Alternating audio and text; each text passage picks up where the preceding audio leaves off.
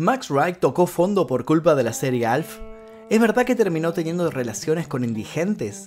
¿Se merecía este triste final el padre de la familia más amada de los 80? De eso vamos a hablar en este informe, de eso y otras tantas cosas. Max Wright actuó en una gran cantidad de series y películas, pero siempre fue recordado por su papel de Willie Tanner en la serie del extraterrestre Alf. Lejos de ser solo una catapulta hacia el estrellato y la fama, la convivencia con el ser de Melmac lo marcó para mal. Tal fue el malestar que vivió que se llegó a hablar de una maldición que terminó con su vida. Dentro de esos hechos oscuros, padeció una enfermedad que lo lastimó por dentro, pero los medios de comunicación se encargaron de romper a su persona por fuera. Por un largo tiempo su soporte fue su círculo íntimo, sus dos hijos, Ben y Daisy, y también Linda Ibarrondo, con quien se casó en 1965. Pero así como le pasó con el trabajo, también le pasó con el matrimonio. Lo que le había dado una felicidad incalculable le arrebataba todo de la peor manera. Justamente por el amor que sentía por ella, llegó su declive emocional. Cuando se quedó solo, todo lo que había tratado de mantener dentro suyo terminó saliendo el 26 de junio de 2019, el día que murió Max Wright. Antes de comenzar me gustaría que me contaran sobre sus experiencias con Max Wright y con Alf, ¿Cómo lo conocieron al actor? ¿Lo vieron en Alf o lo conocieron tal vez por otro de sus papeles? Porque hizo un montón de cosas. ¿Y qué opinión tienen de Alf? Hay mucha gente que dice que le asustaba esta serie. De hecho, en este video vamos a hablar sobre una posible maldición, algo muy oscuro que circulaba en la serie. De eso vamos a hablar en este video, así que quiero que me cuenten qué opinaban sobre Alf, si les gustaba, si no les gustaba, si les daba miedo, si les daba gracia. Quiero leer sus comentarios aquí debajo y también les dejo una pregunta. ¿Recuerdan cómo se llamaba el gato de la familia? Bueno, mientras espero sus respuestas, doy comienzo al video del día de hoy. La vida de Mac Wright cayó en picada luego del final de Alf. Así como la ficción le había dado lo mejor de su carrera, también le ofreció lo peor de su vida. Para el año 2017 había perdido a su esposa por cáncer de mama y todo lo que había tratado de reconstruir luego de sus detenciones, adicciones y una supuesta promiscuidad se le escabulló de las manos. Había intentado mantenerse en pie, pero los golpes, precisos e insistentes, lo habían terminado derribando una vez más, y esta vez, para ya no dejarlo levantarse. Incluso a sus 75 años, el hombre que había hecho reír a casi todo el mundo, no podía desligarse de la vergüenza que le habían hecho pasar. Pero no nos adelantemos, para conocer cómo fue su final es necesario que mejor empecemos por el principio. George Edward Maxwell Wright nació el 2 de agosto de 1943 en Detroit, Michigan. De niño se mudó al suburbio de Sudfield, en donde realizó sus estudios. Le gustaba mucho el teatro y gracias a su amor por la actuación participó en producciones musicales locales. Se formó como actor sobre las tablas de Broadway y arrancó muy bien, ya desempeñando un papel en La Gran Esperanza Blanca, la multipremiada obra de Howard Sackler que narra la vida del boxeador Jack Johnson. Para ese momento, Max estaba casado con Linda Ibarrondo, quien sería su compañera de toda la vida y con quien formaría una unida familia. En cuanto a su primer trabajo en televisión fue con la película In Fashion, estrenada en 1975. Además, interpretó al famoso médico nazi Joseph Mengele en el film Había que sobrevivir, Playing for Time, una película con un guion inspirado en la autobiografía de Fania Fenelon, una música judía capturada por los nazis. Para quienes quieran saber más sobre esta película, pueden verla en Netflix. Pero no se quedó con eso solamente. Max también participó de otros títulos fuertes en cine como All That Jazz, Reds y Buffalo Bill de mediados de los 80 rápidamente se camufló en el cine y la televisión, más específicamente en series como WKRP en Cincinnati y la miniserie de la adaptación de Stan de Stephen King. También participó tiempo después en la famosa comedia Friends interpretando a Terry. Antes de conocer la fama mundial como Willie Tanner, Max Wright ya tenía un largo recorrido como actor y una vida privada tranquila. Todo eso no tardaría en cambiar. En 1986 se estrenó la serie Alf, y con esa serie llegó algo más que un extraterrestre de Melmac. El argumento de la ficción era el siguiente. Una nave alienígena había aterrizado en la Tierra, más específicamente en la casa de una familia tipo estadounidense. A partir de ese momento, dicha familia iba a tener que lidiar para bien y para mal con el único conductor del mencionado aparato. Max interpretaba al señor Tanner, la cabeza de esa familia que estaba casado con Kate Tanner, Anne Sheeden, Andrea Elson y Benji Gregory eran los hijos del matrimonio e interpretaban a Lynn y a Brian Tanner. Además, dentro de la familia estaba el gato suertudo, que hacía honor a su nombre cada vez que sobrevivía a los ataques hambrientos de Alf, que venía de un planeta donde los felinos eran considerados una comida habitual. La serie fue un éxito y marcó a toda una generación. Sin embargo, Alf se estrenó en la cadena NBC el 22 de septiembre de 1986 y su primera temporada apenas logró el ranking de los 30 espacios más vistos del año. El extraterrestre de Melmac verdaderamente rompió los esquemas en dos países, España y Alemania. Luego de 102 capítulos, la NBC decidió que Alf debía empacar. Ya lo había dado todo y los terrícolas ya no estaban interesados por conocer mucho más del tema. Max creía que su participación en esta serie cambiaría el rumbo de su carrera, para mejor. Se convirtió en un actor famoso, pero paralelamente otros sentimientos lo fueron invadiendo y empezaron a opacar esos sueños de la infancia. Con el paso del tiempo todo se transformó en una pesadilla. Lo que en teoría debía disfrutar se convirtió en un absoluto padecimiento. El personaje del extraterrestre se volvió la figura principal de la comedia, dejando en segundo lugar al resto del elenco. Todo giraba en torno a la dinámica que Alf marcaba, volviéndose los demás, de alguna manera, sus esclavos. Esta presión también se trasladó al resto de los personajes. Todos estaban muy cansados. Las jornadas de grabación llegaron a durar 18 horas. Para ese entonces, Max ya trabajaba de mala gana y con un entusiasmo en claro deterioro. Así y todo, poseía una cultura del trabajo impecable y cumplió con el contrato hasta el último episodio. Ese día, luego de terminar de filmar el último capítulo, Max se dirigió a su camarín, tomó sus cosas personales, las cargó en su auto y se retiró. Estaba feliz de darle un cierre a ese ciclo, pero no fue el único. La culminación de aquello fue un alivio para la mayoría de los involucrados. Tras decirle adiós a Alf, Anne Sheeden, quien interpretó el papel de Kate, dijo haberse sentido aliviada con el fin de la serie y se retiró del mundo del espectáculo en 2001. Según ella, existía un tenso clima laboral que se volvía muy pesado diariamente. Luego de su retiro se convirtió en decoradora y anticuaria. La joven Lynn, por otro lado, también tuvo sus padecimientos en post-serie. Tuvo problemas de bulimia mientras se rodaba la segunda temporada y llegó a afirmar, si Alf seguía un año más, todos terminábamos locos. Se casó con el productor Scott Hooper y luego de tomar algunos papeles en televisión decidió cambiar la actuación por el yoga y los desfiles de moda. Lo mismo ocurrió con su hermano en la ficción, Benji, pero en su caso se alistó en la marina, tomando un rumbo lejos de las cámaras. En base a todo esto fue que comenzó la leyenda sobre una maldición que pesaba sobre la serie Alf. Si quieren saber más sobre esta maldición, quieren saber qué les pasó a los demás actores y un montón de cosas extrañas que sucedían en el set, los invito a ver el video que se llama La maldición de Alf que se encuentra subido no en este canal sino en mi canal principal que se llama Magnus Mephisto como yo. Es la historia real número 128 si mal no recuerdo, así que los invito a verla, les voy a dejar un link al final de este video para que lo vayan a ver. Ahora sí continuemos con Max Wright. Los creadores de Alf intentaron hacer una continuación de la serie por medio del film Proyecto Alf, estrenado en 1996.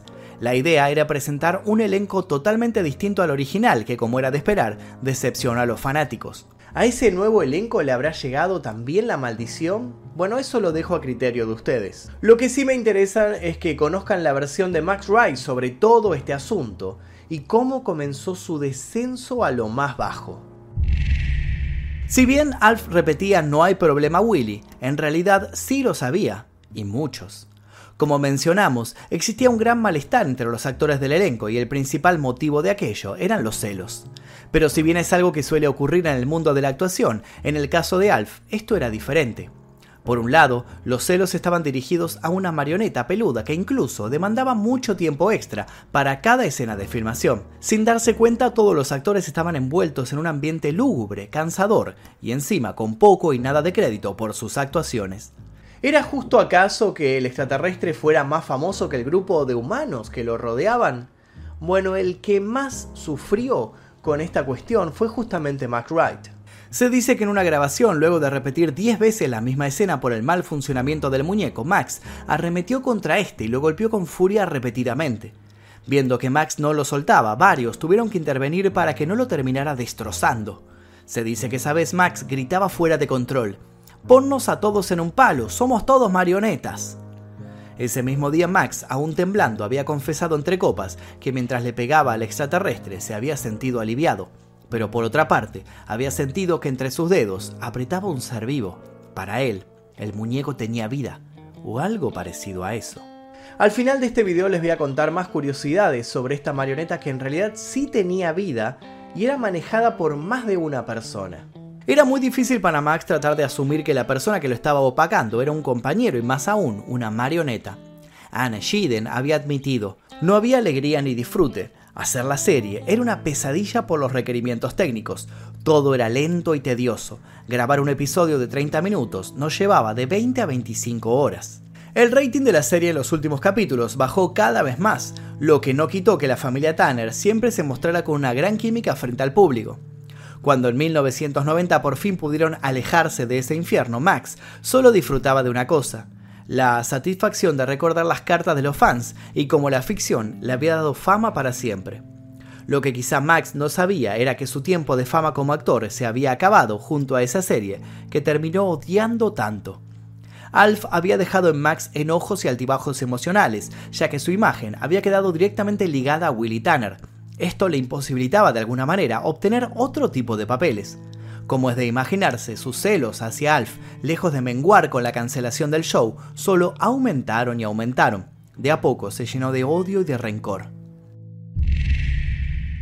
Lamentablemente, el golpe más duro que le llevó al actor fue en 1995, cuando le diagnosticaron un linfoma. Se realizó los estudios pertinentes y logró superar luego de un intenso tratamiento con quimioterapia. En su vuelta a la actuación, sintió nacer de las cenizas y llegó a declarar, vuelvo a la vida luego de estar en la cornisa. Wright volvió a su querido Broadway y fue nominado a los premios Tony por su rol en Ivanov. Luego obtuvo un papel regular en la sitcom The Norm Show, con el que se sintió realizado. Todo ese reconocimiento demostraba de alguna manera que existía un Max Wright más allá de Alf. Pero con la llegada del milenio se acercaron los escándalos y su vida pacífica daría un vuelco del cual nunca se pudo recuperar. Entre el año 2000 y el 2003, Max Wright volvió a aparecer en los medios, pero en esas oportunidades no fue para ser reconocido positivamente.